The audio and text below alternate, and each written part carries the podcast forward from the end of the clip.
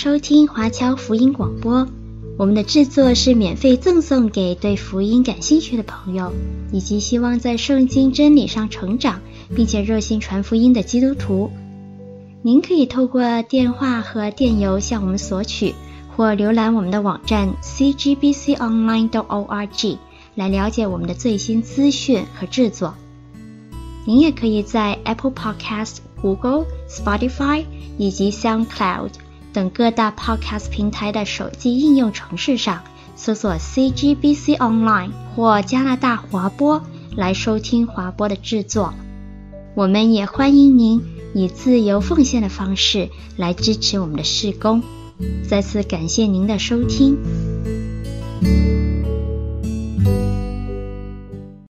这是一个最好的时代。这是一个最坏的时代，这是一个智慧的年代，这是一个愚蠢的年代，这是一个信仰的时期，这是一个怀疑的时期，这是一个光明的季节，这是一个黑暗的季节，这是希望之春，这是绝望之冬。人们面前应有尽有，人们面前一无所有。人们正踏上天堂之路，人们正走向地狱之门。这段充满张力的文字选自狄更斯《双城记》的开篇，非常经典，但也让人匪夷所思。那我们现在所处的时代，到底是一个什么样的时代呢？现在我们所处的时代是恩门大开的时代。神已经不再用天上的形状和影像来拯救我们，而是用天上本体的真相，就是耶稣基督亲自在天上争胜所的侍奉。这样，我们胜利走完天路的概率就大大增加。有人说，狄更斯老爷子写出这段满是矛盾的话，是不是因为他糊涂了呢？我看老爷子其实清醒的很。他的意思是，抓住机会接受基督在真圣所的侍奉，这就是一个最好的时代；否则，这一定是个最坏的时代。抓住机会接受基督在真圣所的侍奉，这就是一个智慧的年代；否则，这一定是个愚蠢的年代。抓住机会接受基督在真圣所的侍奉，这就是一个真信仰的时期。否则，这时期只会令人怀疑。抓住机会，接受基督在真圣所的侍奉，这就是一个光明的季节；否则，这一定是一个黑暗的季节。抓住机会，接受基督在真圣所的侍奉，这就是一个希望之春；否则，这一定是个绝望之冬。抓住机会，接受基督在真圣所的侍奉，人们面前就应有尽有。否则，人们面前必一无所有。抓住机会，接受基督在真圣所的侍奉，人们就踏上天堂之路；否则，人们就正走向地狱之门。希伯来书八章很好的为我们解释了什么是耶稣在真圣所的侍奉，为什么耶稣的侍奉为我们打开了恩典时代的大门。耶稣的侍奉。就是死在十字架上，为我们一次献了所有的赎罪祭，死后复活升天，坐在天父右边为我们代求，做我们中保。升天后，使圣灵普遍降下，内住人心，帮助致死人天然的堕落的罪性，使人内心喜悦神的引导。这就是天堂大开的恩门。使自己在基督里，就是抓住这个恩典的机会，稳健的走上天堂之路。反之，在基督外的，必走向地狱之门。让我们先一起来先来朗读一下希伯来书八章。我们所讲的是其中第一要紧的，就是我们有这样的大祭司，已经坐在天上至大者宝座的右边。在圣所，就是真帐幕里做执事。这帐幕是主所知的，不是人所知的。凡大祭司都是为献礼物和祭物设立的，所以这位大祭司也必须有所献的。他若在地上，必不得为祭司，因为已经有照律法献礼物的祭司，他们供奉的是本是天上事的形状和影像，正如摩西将要造帐幕的时候，蒙神警戒他说：“你要谨慎，做各样的物件，都要照着山上指示你的样式。”如今耶稣所得的指认是更美的，正如他做更美之约的中保，这约原是凭更美之应许立的。那前约若没有瑕疵，就无处寻求后约了。所以主指责他的百姓说：“日子将到，我要与以色列家和犹大家另立新约，不像拉着他们祖宗的手领他们出埃及的时候。”与他们所立的约，因为他们不恒心守我的约，我也不理他们。这是主说的。主又说：那些日子以后，我与以色列家所立的约乃是这样：我要将我的律法放在他们里面，写在他们心上。我要做他们的神，他们要做我的子民。他们不用个人教导自己的乡邻和自己的弟兄说：你该认识主。因为他们从最小的到至大的都必认识我，我要宽恕他们的不义，不再纪念他们的罪愆。既说新约，就以前约为旧了，但那渐旧渐衰的，就快归无有了。求神今天能帮助每一位听到的人，都能通过希伯来书八章了解今天这个恩门大开的时代，并且懂得珍惜这个时代。我们来看，从一节开始看起。我们所讲讲的是其中第一要紧的，就是我们有这样的大祭司，已经坐在天上至大者宝座的右边。经文里面说，我们所讲的是，这里是指前面第七章的内容。第七章主要讲的就是这个第一要紧的，就是耶稣已经成了我们永远的大祭司。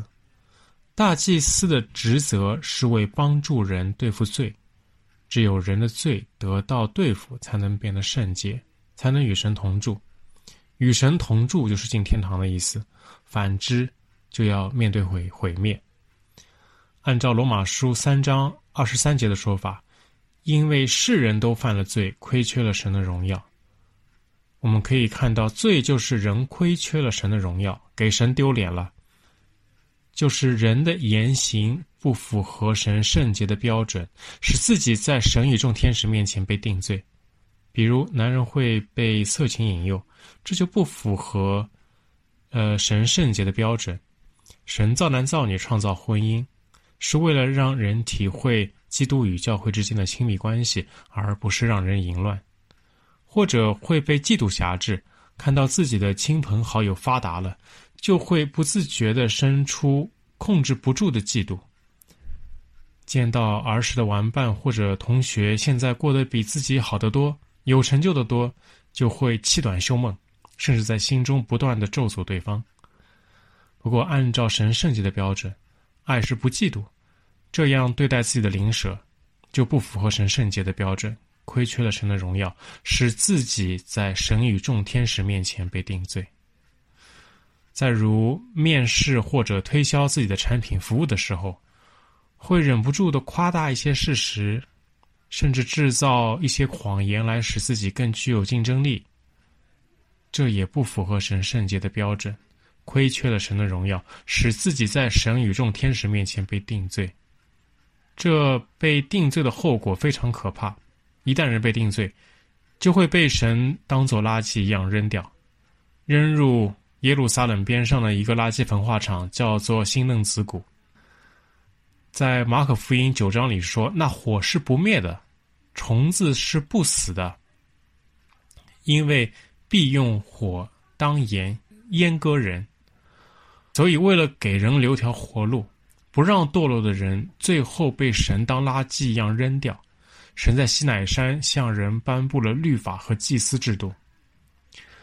律法就是以文字形式清楚地向人阐述神圣洁的标准，比如不能淫乱。不能嫉妒，不能向人做假见证等等，这些都是神不喜悦的。都不符合神圣洁的标准。既然知道神圣洁的标准，人就不应该再亏缺神的荣耀。但顾及到人的软弱，神还另加了祭司制度。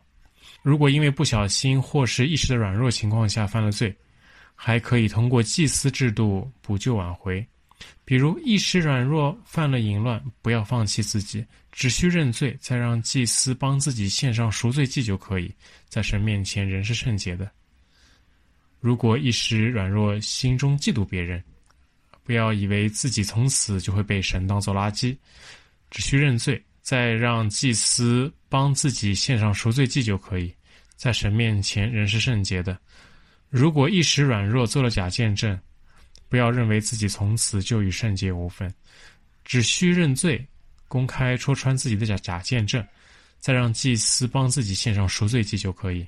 在神面前人是圣洁的，这就是祭司的功用。所以祭司的责任主要有两种：一是教导人律法，就是神圣洁的标准，提醒人不要犯罪；二是为犯罪的人献上赎罪祭，求神再给这个罪人机会。我们知道犹太人的传统节日中有个赎罪日，一年一次。这就是旧约时代利未祭司一年中需要到至大者宝座面前祈求为人为己赎罪的日子。这节经文说，已经坐在天上至大者宝座的右边，这说明耶稣这位大祭司不同。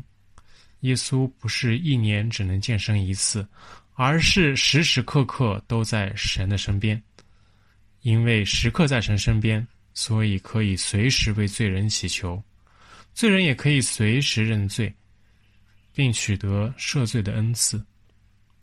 这对这对付罪的效率要远高于传统的利未祭司。从历史上可知，利未祭司没能帮助以色列人对付好自己的罪，所以耶路撒冷圣殿被毁，以色列王国被掳。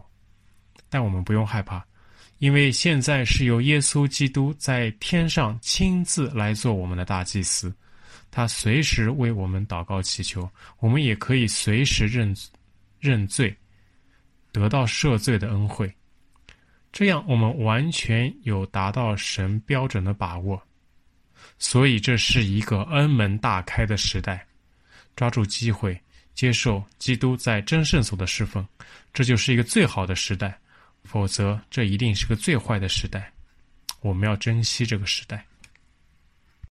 二节，在圣所，就是真帐幕里做执事。这帐幕是主所知的，不是人所知的。这节开始论述真帐幕里的侍奉。这里的真帐幕是相对地上的帐幕。帐幕里的侍奉，就是替人祈求赎罪恩典的侍奉。帮助人与神和好，不再使人犯罪的侍奉。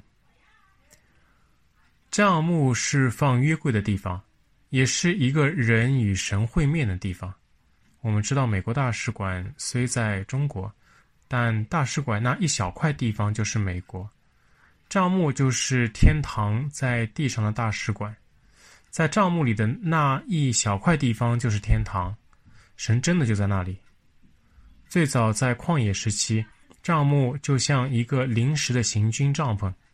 利未祭司一年一次进帐篷侍奉，为要替全以色列赎罪，也为以色列在神面前祈求。这就是做帐幕里的执事。后来所罗门王建圣殿后，由帐篷构成的帐幕，就成为由砖块构成的圣所。圣所里的侍奉还是由利未祭司承担，就是一年一次进圣所，替全以色列赎罪，也为以色列在神面前祈求。主织的帐篷指天上的真帐幕，人织的只在地上模仿天上的帐幕。地上的帐幕或圣所是模仿天上神的居所，或者说是天上圣所的影子。地上的影子的作用 是向人初步显示天上本体的真相。现在，耶稣这位麦基洗德等次的大祭司，就在天上的真圣所中侍奉，就是为所有信他的祈求。我们知道，天上的本体一定优于地上的影子，所以新约的侍奉要强于旧约的。可见，这是一个恩门大开的时代。抓住机会，接受基督在真圣所的侍奉，这就是一个智慧的年代。否则，这一定是个愚蠢的年代。我们要珍惜这个时代。三节，凡大祭司都是为献礼物和祭物设立的，所以这位大祭司也必须有所献的。我们知道，大祭司最重要的侍奉就是献祭赎罪。有钱人的赎罪可以是一只羊，甚至一头牛，由大祭司帮忙把他们献给神，求得赦罪的恩赐。穷人的赎罪既可以是一只鸟，或者一点谷物也可以，也由大祭司帮忙把他们献给神，求得赦罪的恩赐。不管是富人还是穷人，都要通过大祭司的帮助，使自己除罪，与神和好。耶稣这位大祭司也为我们的罪向神献祭。立位祭司所献的大多是动物和植物，需要无数次的献祭。既然耶稣是祭司，那他也一定要献祭。不过，耶稣既不会献动物，也不会献植物，而是献他自己。耶稣的献祭大有功效，他的献祭不像地上的祭司，无休无止。耶稣的献祭只需一次。四节，他若在地上，必不得为祭司，因为已经有照律法献礼物的祭司。当时呢，有很多人质疑耶稣的祭司身份，更准确地说，他们质疑耶稣地上祭司的身份。其一是因为耶稣不属于利未支派，按照律法，耶稣生于犹大支派。所以不可能成为立位祭司。其二，若耶稣只是重复立位祭司的献祭，那耶稣的救恩就没有什么特别的，与前约的律法没有什么不同。那些愿意跟随耶稣的犹太弟兄也没有必要离开犹太教。这里强调的是，耶稣不是地上的祭司，耶稣这位大祭司在天上的侍奉与立位祭司在地上的侍奉不会重复。且有本质的区别。耶稣在天上的侍奉，还将完全取代地上的侍奉，就是新约的侍奉要取代旧约的。可见这是一个恩门大开的时代。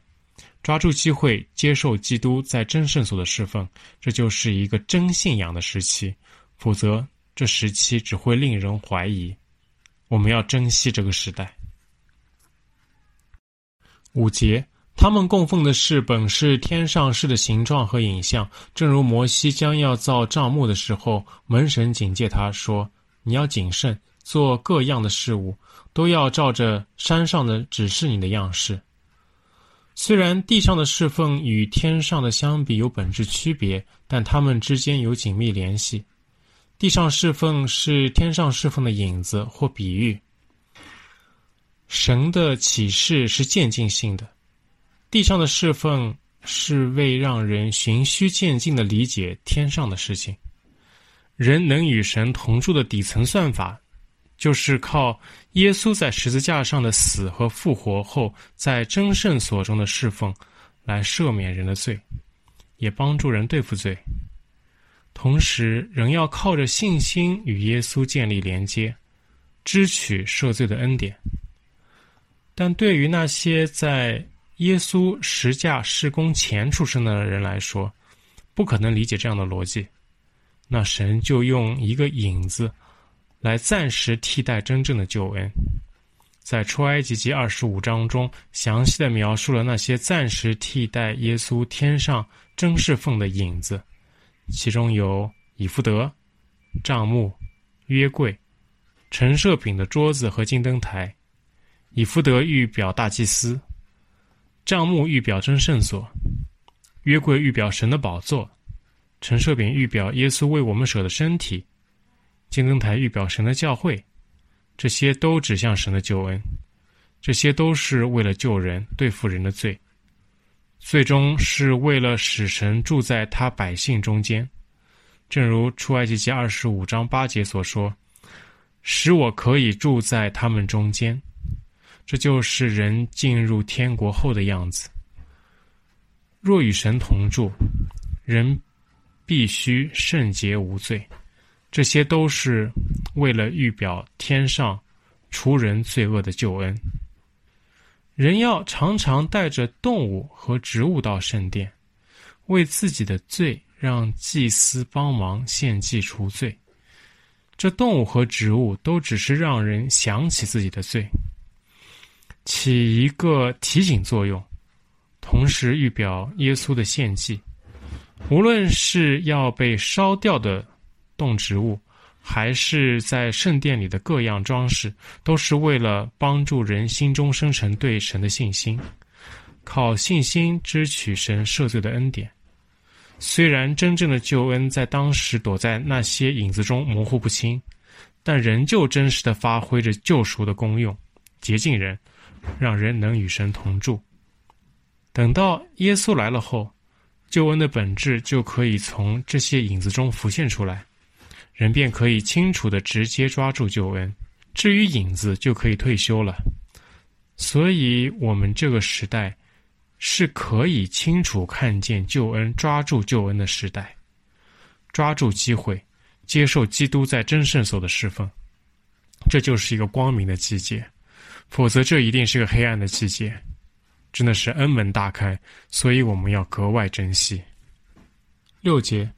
如今耶稣所得的职任是更美的，正如他做更美之约的中保，这约原是凭更美之应许立的。在经文中，中保从希伯来语词源上看是中间人的意思，在甲乙双方之间，对甲方代表乙方，对乙方呢又代表甲方，在救恩上的含义是指在神面前代表人。在人面前代表神。十字架之前，中保是由天使担当，天使往来于天地之间，既在天上向向神汇报工作，为人代求，又在地上代表神直接帮助人。这很好，但耶稣作为中保会更美，效率更高，因为耶稣原本就是百分之百的人，他能够直接体恤人所有的软弱。他离人最近，因为他就是人。同时，耶稣就是百分之百的神。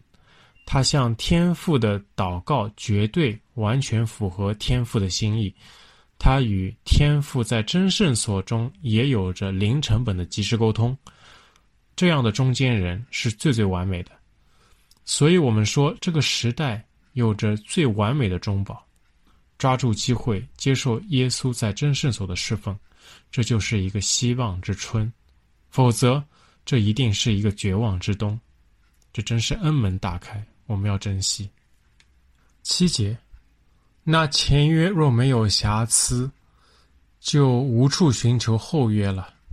这是什么意思呢？我们知道，十架之前，救恩真理隐藏在影子里，律法与圣殿中各样的摆设。都是为了唤起人心中的信心，好让人支取神赦罪的恩典。但这样的做法效率很低，实际上人往往会靠自己的自律能力来抵挡罪恶，而非信心。大家来看这张图，我们想象中的罪应该长得非常的可怕，而且充满着恶臭，人见到后都会避之不及。但事实上是什么样子呢？大家来看这张图。罪的危险在于，全然败坏的人天生就喜欢充满情欲的罪，不仅闻着香啊，还巴巴不得马上能够来上一口，又酥又脆。所以，人若脱离耶稣的帮助，靠个人自律来对付罪，那一定是死路一条。我们知道著名的音乐家亨德尔他被圣灵感动。在短短的四十多天中，就写完了传世的清唱剧《弥赛亚》，其中有一段欢快轻盈的旋律，给人留下的印象颇为深刻。他的歌词是引用弥赛亚书五十三章六节：“我们都如羊走迷，个人偏行己路。耶和华使我们的罪孽归在他身上。”这个是应该是清唱剧《弥赛亚》里边的第二十六首。原来我在想象当中，如果要为这段经文配曲，绝对应该是用最忧伤、最忧郁的旋律。但受圣灵感动的亨德尔用了最最轻快明亮的旋律。这就是罪人犯罪时的真实感受。可见亨德尔那个时候真的是被圣灵充满，他太了解人性了。人在犯罪的时候，不是忧郁哀伤，而是心中充满窃喜。人的堕落堕落非常可怕，浑身上下没有一点讨神喜悦的地方，包括人的性情。有谁见过一个生来喜欢吃屎的人？除非这个人脑子坏了。但是在神眼中，堕落的人就是这样，我们脑子都坏了。在人眼中，都是不正常的。啊，堕落的人生生来就喜欢在神眼中看为污秽的事情。人知道神不喜悦色情，但当得到色情暗示的时候，明知不对，但也许心中这个时候还会充满渴求。人知道神不喜欢嫉妒，但看到别人的生活比自己好，成就高过自己的时候，心中就会有控制不住的生出嫉妒。人知道撒谎不对，但为了得到那职位或者那个订单，会情不自禁的不择手段。这就是人的真实境况。在十架之前的约会给人造成一个非常错误的印象，就是只要做了律法书上要求所做的，就能够成圣。以为人可以靠自律来遵守神的话，但人实在败坏的太厉害。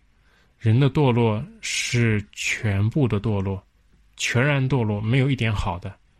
在堕落的本性中，不可能爱慕神的话，厌恶罪恶。十架事工完成前的人无法看清楚救恩，虽然可以产生少数像亚伯拉罕、撒母耳。大卫那样的信心英雄，但大多数人都会把救恩误解为靠自律的行为来称义，因为前约中的救恩真理模糊，非常容易被误解。人又败坏得太厉害，导致模糊的救恩无法救人。所以说前约有大瑕疵，后约才是人真正的出路和希望。同时，因为救恩在后约中显得非常清楚，所以很容易让人看到神的真实。记得我是零三年初第一次接触福音的，当时在我眼里，各个宗教都大同小异，不就是劝人向善吗？呃，人只要按照佛经，或者是古兰经，或者是圣经，甚至是易易经去修炼。啊，只要自身的自律与执行力足够强大，最后就能够或者成佛，或者成进天堂，或者得道成仙。当时我在加拿大留学，为了能一直去教会蹭饭，参加各种团契，啊，还读起了圣经。虽然明显感觉教会中有爱，但一直无法真心相信神的真实，只是觉得信耶稣能蹭饭。呃，直到一天，我读了罗马书六到八章。罗马书六七章说，人是全然败坏，根本没有行善的能力，靠着自身的执行力，按圣经修炼，不可能进天国。这和其他宗教绝对不一样。除了圣经，没有一部经书说人是全然堕落，根本没有行善的能力。而其他经书中的神都不觉得人其实是那么的糟糕，可见圣经中的神是最最圣洁的，不是这样吗？罗马书八章说，人的唯一出路是靠信心支取圣灵的力量，靠着耶稣的十字架，靠着圣灵的力量才可以与罪断绝，达到圣洁。这都是靠神的努力，而不是靠人自己的。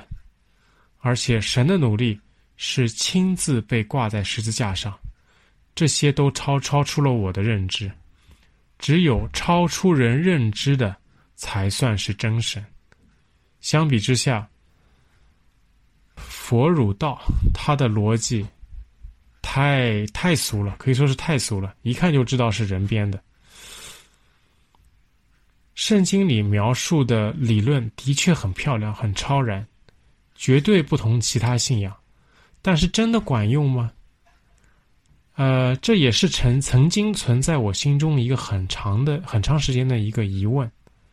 但是呢，直到我看到一个这样的事实，大家知道，在这个世界上是否有肉体邪情私欲的终极享受、终极满足？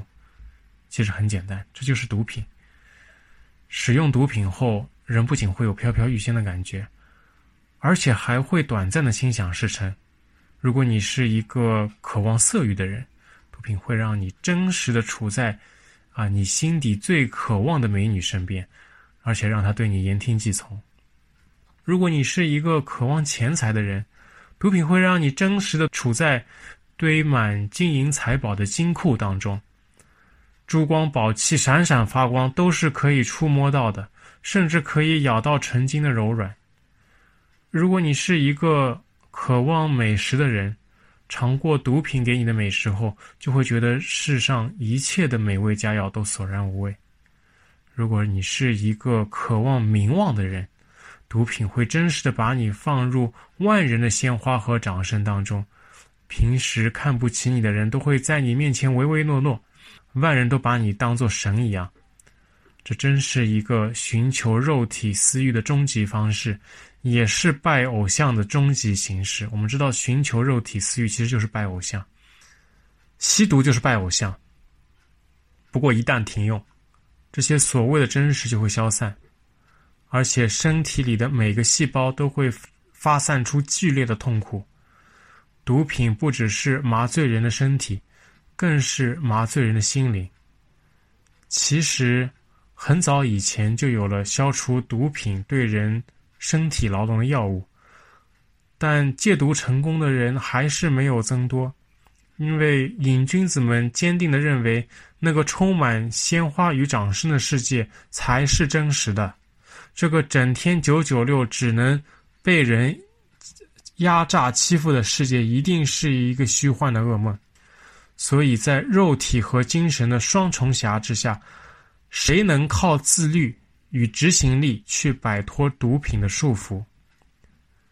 身在死亡过程中的罪人，就像毒瘾极深的人，根本无法自救。感谢神，靠圣灵真的可以。大家听说过福音戒毒吗？就是借由读圣经。靠正统基督信仰的力量，免费助人戒毒。他不凭己力，甚至不靠药物，单单靠着信仰基督福音，靠着圣灵，靠着耶稣这位大祭司在真帐幕中的侍奉，来胜过毒品给人身体上和精神上双重辖制。维基百科上是这样介绍福音戒毒的：福音戒毒成功率高。且经多位学者研究后发表在各论坛期刊上，是具有科学实证的戒毒除愈，极受各界之赞誉。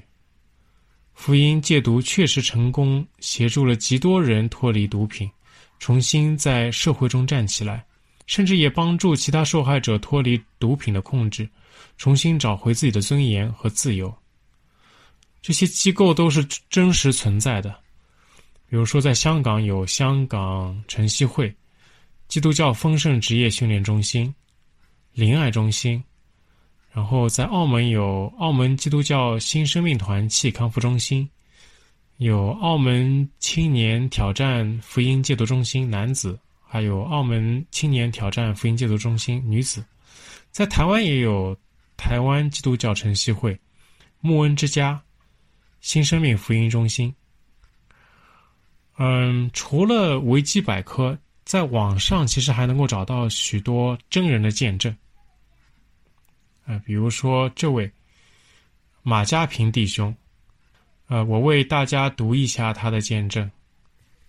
自小父亲已在美国工作，成长中渐渐建立独自独立自主性格，加上无心向学的我，早在十三四岁已加入黑社会，当时常有机会接触吸毒者。我很讨厌他们，虽然如此，为了挣取更多金钱，我便从事嗯贩毒。呃，及后我渐渐觉得毒品没有什么大不了，骄傲地认为能够征服它，我便开始吸食白粉。吸毒两年后被捕坐牢，坐牢后我离港到美国工作十多年，在美国期间，我只追求。其他的物质享乐，再没有吸毒。回港后，生活无所事事，再次贩毒挣钱，重过以往沉沦的沉沦毒海的生活。二零零八年，吸毒被捕，最终判十八个月感化令。在法官法官的建议下，我入住了城西岛接受福音戒毒的疗程。入住初期，对神没有太大兴趣。只靠自己借着不住的工作来改变自己，也重视与人的关系，生命重点只放在自己和人身上，完全忽略了神。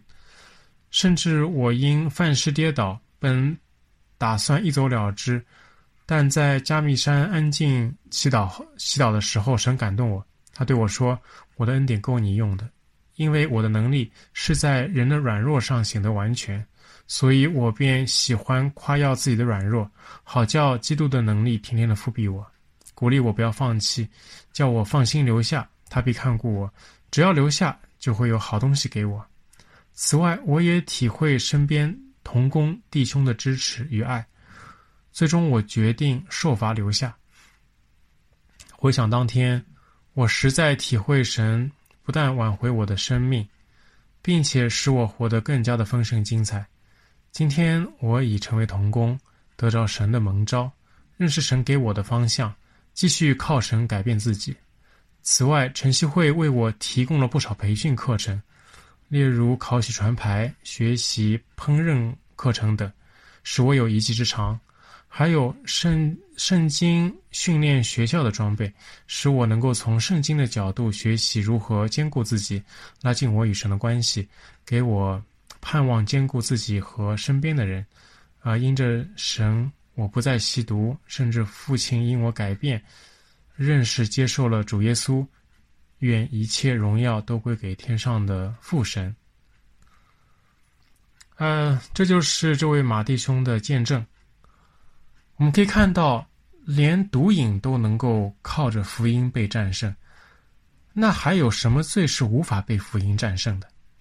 圣经里说的绝对不是空洞的理论，都是真的。这就是十架大能，这就是耶稣在真圣所侍奉的效果，这就是内住圣灵的引导。与前约相比，新约福音有效有能力的多。前约不能完成的，新约就能够完成。抓住机会，接受基督在真圣所的侍奉。人们面前就应有尽有，否则人们面前必一无所有。这真是恩门大开的时代，我们要珍惜。从这里开始，八章呃八章的后半部分引用了耶利米书三十一章三十一到三十四节，来讲述新约替代旧约，新约是恩门大开的时代。我们来看八节，所以主指责他的百姓说。日子将到，我要与以色列家和犹太家另立新约。这里引用的是耶利米书三十一章三十一节。我们知道耶利米是一个哭泣的先知，他的任务是告诉处于繁华假象中的以色列人快快悔改，否则神的审判就要临到，巴比伦大军马上就要围攻耶路撒冷。由于耶利米目目睹了耶路撒冷被蹂躏的整个过程，所以他流泪不止。从罗马书七章，我们知道，旧约律法就是让人靠堕落的天性来做神让人做的事情，来讨神的喜悦。神命令人不能拜偶像，偶像就是要满足人心中没有被神满足的那部分渴望，就像吸毒一样。比如人觉得神给的外表不够好，于是希望别神能够满足自己的私私欲；比如人觉得今年的收成不够多，于是希望别神能够满足自己的私欲；比如人觉得自己的出身不够高贵。于是希望别神满足自己的私欲，所以人会控制不住的拜偶像，就像控制不住自己去吸毒。神命令人守安息日，安息日就是不做、不想私事，只是单单定睛于神，专心思想神的事情。但对人的本性而言，有什么事情比自己的私事更重要？所以。没有人能真正的从内心中守安息日，纵使耶利米当时再如何警告，以色列人最多只能在短时间内回转。但从长期看，以色列人无法靠堕落天性去单单敬拜神、远离偶像，也无法靠堕落的天性去守安息日。耶利米的眼泪可以说是绝望的眼泪。不过，满有怜悯的神还是通过耶利米给了每个人希望，那就是另立一个新约。在新约中，以色列人不必再靠自己堕落的天性来讨神喜悦，而是靠耶稣在争圣所中的侍奉，抓住机会，接受基督在争圣所的侍奉，人们就踏上天堂之路；否则，人们正走向地狱之门。九节，不像我拉着他们祖宗的手，领他们出埃及的时候，与他们所立的约，因为他们不恒心守我的约，我也不理他们。这是主说的。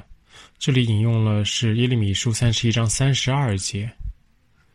不像我拉着他们祖宗的手，领他们出埃及地的时候，与他们所立的约。这约呢，就是在西乃山立的摩西之约。因为当时的人没见过耶稣的十架施工，所以救恩真理对他们而言是非常模糊的，半显半露在圣洁的律法中，这使他们很容易把神的救恩误解为是靠圣灵入门、靠肉体成全的约，就是靠堕落的天性去讨神喜悦。这样就如人要用手抓着自己的头发去克服地心引力。以色列人一定会违背神的约，在摩西律法下的人是绝望的。不过，摩西律法本身是圣洁的，只是人堕落的太厉害，就如一般的药已经控制不住病情的恶化，必须要用一些更加高级、浓度更加高的药物，于是开始引入新约。这就是不靠人堕落的天性，而是靠耶稣在真圣所中的侍奉。所以，抓住机会接受基督在真圣所的侍奉，这就是一个最好的时代；否则，这是一个最坏的时代。十节，主又说：那些日子以后，我与以色列家所立的约乃是这样：我要将我的律法写在他们里面，写在他们心上。我要做他们的神，他们要做我的子民。这里是出自耶利米书三十一章三十三节，经文里面提到那些日子以后，那些日子就是指五旬节的圣灵普遍降下。耶稣在争圣所中的侍奉会使圣灵大大降下。在旧约时代，圣灵只是偶尔会降在个别人身上，而且还会离开。比如圣灵会降在参孙身上，如果参孙的头发被剪，圣灵还会离开。所以在旧约时代，人普遍都没有圣灵的内住。在约翰福音十六章七节中说：“我若不去，保惠师就不到你们这里来；我若去，就差他来。”耶稣清楚地指出，必须要等待他死在十字架上，然后复活升天，胜过死亡与罪恶后，圣灵才能被赐给信徒。在《使徒行传》二章记载了后来圣灵大大降下的开始。这次圣灵会内住在每个神儿女里面，而且不会收回。由那时开始，信徒的身体就被称为圣灵的殿。从那时起，律法也从叫人得罪神、叫人死的字句，变成了能够叫人讨神喜悦、叫人活的圣灵。新约的精髓就是圣灵。旧约律法和新约圣灵的任务都是要引导人的行为。旧约律法无法对付人天生堕落的罪性，但内住于人的圣灵可以对付人的罪性。经文里面说：“将律法写在心上”，这就是从内心中渴慕神的命令。比如，由于圣灵的工作，内心的私欲被消灭，完全戒掉毒瘾。